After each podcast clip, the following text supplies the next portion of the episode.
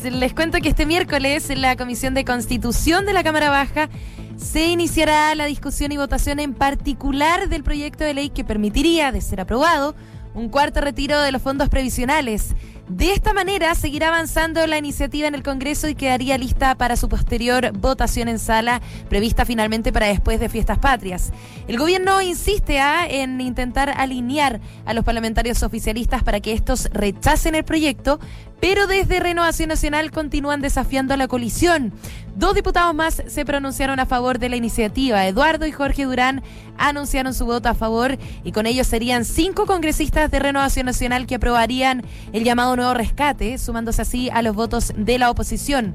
Ahora, recordemos que se requiere de un quórum de tres quintos, es decir, 93 votos para ser aprobado y avanzar al Senado. En otras palabras, la centroizquierda necesitaría al menos 11 votos de Chile Podemos Más para dar luz verde a la iniciativa.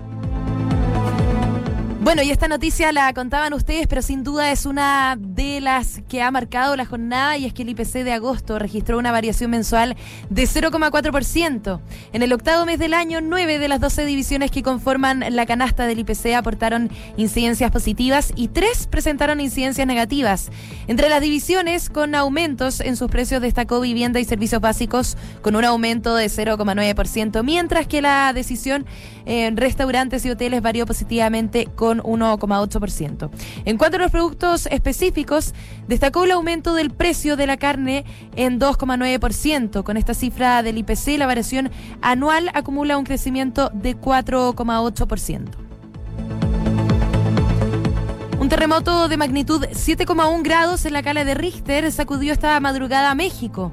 El movimiento telúrico tuvo su epicentro a 14 kilómetros al suroeste de Acapulco, balneario muy popular en la costa del Pacífico mexicano y que se ubica en el estado del Guerrero.